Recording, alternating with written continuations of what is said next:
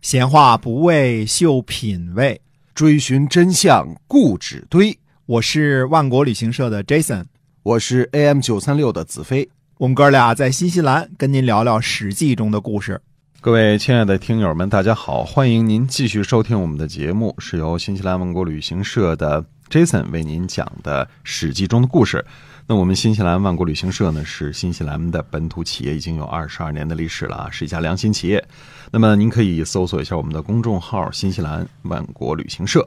那么我们今天呢，继续书接上文，跟您讲《史记》中的故事。嗯，是公元前七百一十年的三月，嗯，郑庄公、陈桓公、鲁隐公这仨人在冀这个地方会面，就是社稷的冀啊，商讨平定宋国之乱，就是要跟这个太宰华都玩命了啊！哎，这太宰华都啊，人品特差啊，能力也差啊，各方面都差。嗯，不 是，人品很差，嗯能力很强，这才是有级别的人渣呢。人渣九段，嗯，就是嗯能干的坏人这哈是，能干的坏人。哎，如果是这人不能干了呢，他就是坏人，他也坏不到哪儿去啊，就是就不最多足以是一兴小风作浪，是混吧？混儿。哎，哎没错儿，这坏人要能干了之后就更麻烦。嗯，嗯，他就知道这个本来郑国正在酝酿着带领联军来攻击这个宋国呢啊，本来就想打他呢，而自己作乱呢，正好给诸侯啊找了一大大的借口。哎，就很大的一个借口啊。太宰华都呢，就使出来了古往今来的大多数时候都很好使的一招，行贿。嘿哎呦，那时候就有了哈。那时候有了，嗯嗯哎，太宰华都呢就给鲁国、陈国、郑国分别送了一份大礼。那么诸侯们呢就丝毫不为礼物所动啊，为了维护正义啊，嗯各自出兵去下决心呢，要铲除太宰华都这个宋国的弑君之贼啊，以儆效尤啊。同时呢，也给天下做个表率，维护周礼啊，诸侯都有责任嘛，哎，对吧对？了，说着玩儿呢啊， 别当真啊！ 诸侯都高高兴兴地接受了礼物，并且承认了华都政府的合法性。在贿赂面前啊，三位国君的见解是一致的，拿钱 啊，拿 钱。所以这有时候这人性啊，周礼为什么老说礼崩乐坏呢？就在这儿了啊！他们决定收下贿赂，让公道人心和周礼都见鬼去吧！啊嗯，就这么定了。顺从了人性中的贪婪，是吧？ 没错儿。那么郑国和陈国两国呢，没说具体的记载啊，就是到底是送了条大中华呀，还是送了条利群呐、这都没仔细说 啊。反正是还有利群的事儿有烟有酒了啊， 哎这个都送了啊。嗯，那么谁呢？送给鲁国的礼物呢，记得很清楚，叫告鼎。这个告鼎呢，告啊，一个金字旁，一个这个告诉的告啊，嗯这个告呢，原来是一个呃一方小诸侯啊、也是宋国的附庸国啊、或者是呢已经让宋国给灭亡了，但是还有告这么一个地方。呃嗯，这个告鼎呢，其实就是原来的在告的太庙里边的一个鼎。鼎呢，那个时候青铜器还是属于金嘛，对吧？还是对，很值钱的，啊，对，哎很值珍贵钱的。啊，哎嗯，那么这个鼎呢，应该是不小，所以呢，宋国呢就把这个当做礼物呢送给了鲁国。那么告这个地方，我们说之前那个战役当中被郑国已经攻取了，现在归了鲁国了啊。但是想必这个告鼎呢是个精美的珍品，所以一直呢应该是藏在宋国的都城的。那么在春秋早期的时候，这个冶炼业呀、还真的不是特别的发达。那么上次我们有朋友说了啊，不应该念冶炼，应该念冶炼啊。哎，冶炼，哎，嗯我们就把冶炼冶炼一下啊。所以青铜铸造的器物，无论是钟还是鼎，都是十分珍贵的。鲁桓公呢，在公元前七百一十年四月份的时候呢，就从宋国呢取回了他这个贿赂啊，取回了这个告鼎，而且呢，把这个告鼎呢安放在鲁国的太庙之中。那么评论呢，就三个字儿：非礼也。啊，不合乎周礼，哎，不合乎周律。嗯那么，呃所以我们看有很多这个古文字啊，留在什么呢？留在广东话之中了。嗯，大家经常啊看非这个，礼呀，哎，对，经常看这个港剧啊，嗯非礼。只不过嗯那个非礼呢是那个意思，就是指这个男性骚扰女性，这个他也是叫非非礼啊，他是他当然是非礼啊嗯，但是他在这个广东话当中有个特定的意义啊。对，跟我们这个这里边这非礼不一样是吧？哎，对，嗯你看男的也喊非礼，那就是搞笑呢，那是另外一种啊。总之呢，非礼也这个事情呢，就是不符合周礼的。那么鲁国的大夫啊，叫臧哀伯，臧哀伯呢就发表了长篇大论。我们从这儿看到呢，臧氏啊，这个嗯，后来我们有臧克家是吧？好像是个诗人啊，对了，不说臧克家，我们说这个臧哀伯啊，就发表了这个长篇大论，他来指出此事的错误。就关键点是什么呢？说这个鲁桓公啊，接受贿赂、不坚持正义，这是没有德行的。而且呢，最糟糕的是把接受贿赂得来的这个告顶呢，安放在自己家的祖庙当中，跟自己的祖宗牌位。放在一起，放在太庙当中，他说没有比这个事儿就更糟糕的事儿了。哦，这就好比呢，世世代代我们都向子孙昭示，这是多么大的一个错误啊！就等于说跟告诉子孙，我这收贿赂来的啊，子子孙孙你们都记住我这事儿啊。臧埃伯呢还认为呢，他说鲁国的国运呢会因此而衰落，哎，因为什么呢？国君树立了一个非常烂的榜样。那么顺便提一下，这个臧氏啊一族，这一族呢，在鲁国呢常享禄位，世代为官。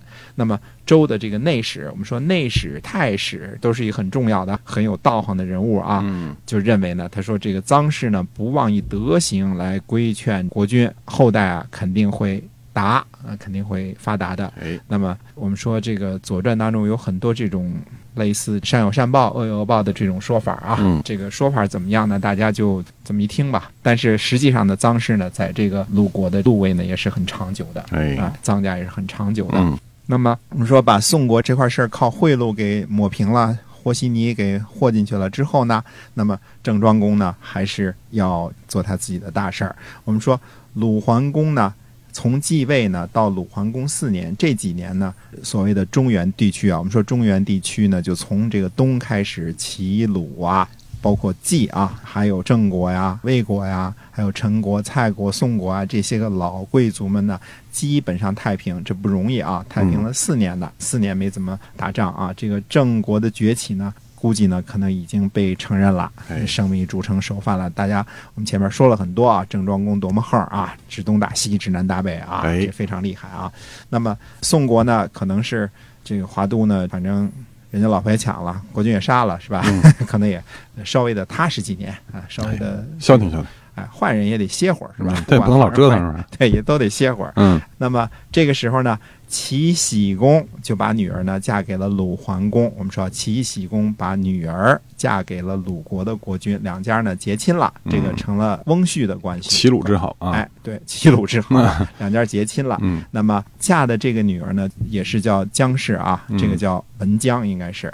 那么这个文姜后来有很多的故事，我们会慢慢讲啊，跟这个鲁国和齐国两国都有很大的关系啊。那么晋国呢，那个时候呢还是一个小国而已，嗯而且呢自己家里边忙着闹内乱呢，对，那么秦国呢，在这几年当中呢，打败了山西的一个小国瑞国啊，这个我们也不多说了啊。嗯这个瑞就是这个瑞乃伟的那个瑞啊，这个是又是一个姓儿出来了。瑞国，哎，都是百家姓儿。我们说很多姓氏都是从这个封国当中出来了。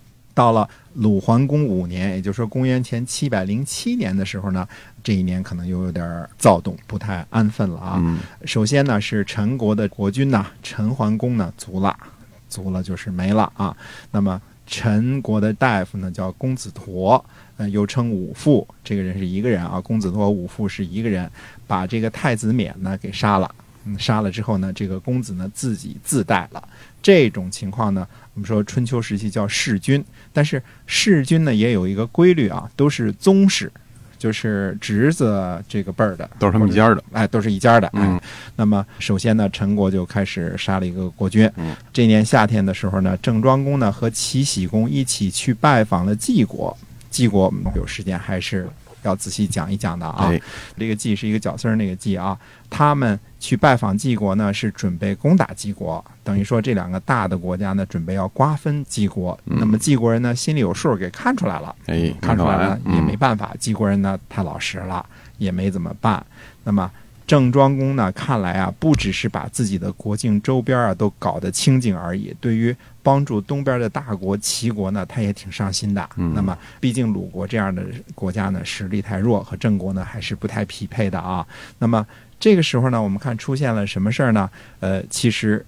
有一个人不太高兴了，那就是周桓王，这个天王不太哎，高兴了。中环王不高兴了，哎嗯，，我们前面说的时候呢，说周桓王的时候，可能说的没太说清楚啊。这个周桓王呢，实际上他是周平王的孙子嗯啊，不是他的儿子啊。儿子我们说这个王子胡啊，就狐狸的狐啊，嗯王子胡确实是去做过人质，不过呢，他是周平王的孙子，也就是说，你想想周平王一干就干了五十年，对吧？嗯呃，基本上干了从七百七十一年就一直干干了五十年，那么把自己的儿子呢都熬死了。哎那这种事儿呢也是哦，很常见啊。对，现在也 有嘛，会有的。大家这个国际知识比较丰富 啊。我们历史上还有一主，就是所谓的路易十四太阳王啊，这个嗯法国的路易十四啊，大家去巴黎以后去法国就很多看见他的雕像的那主啊，那个主呢也是一个长寿的国君，他长寿应嗯该是在这个位置上干了七十二年吧，哟啊几岁就继位，也干了七十二年，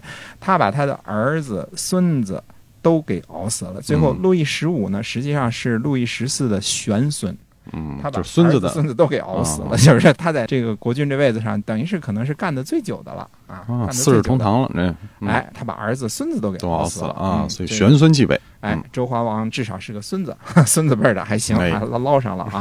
本来他就不太待见郑庄公，而且呢，他也记仇。以前呢，郑国还割过自己家的麦子，还割过谷子。我们说过寨种啊，这个嗯带着人就去把庄稼给割了啊，这事儿都干过。早在鲁隐公三年的时候呢，其实周平王呢就想分掉郑庄公的权力，哦所以呢，周平王那个时候就开始交换人质。我们说这个周郑互质啊这个事儿在历史上叫啊，那时候就开始交换人质了。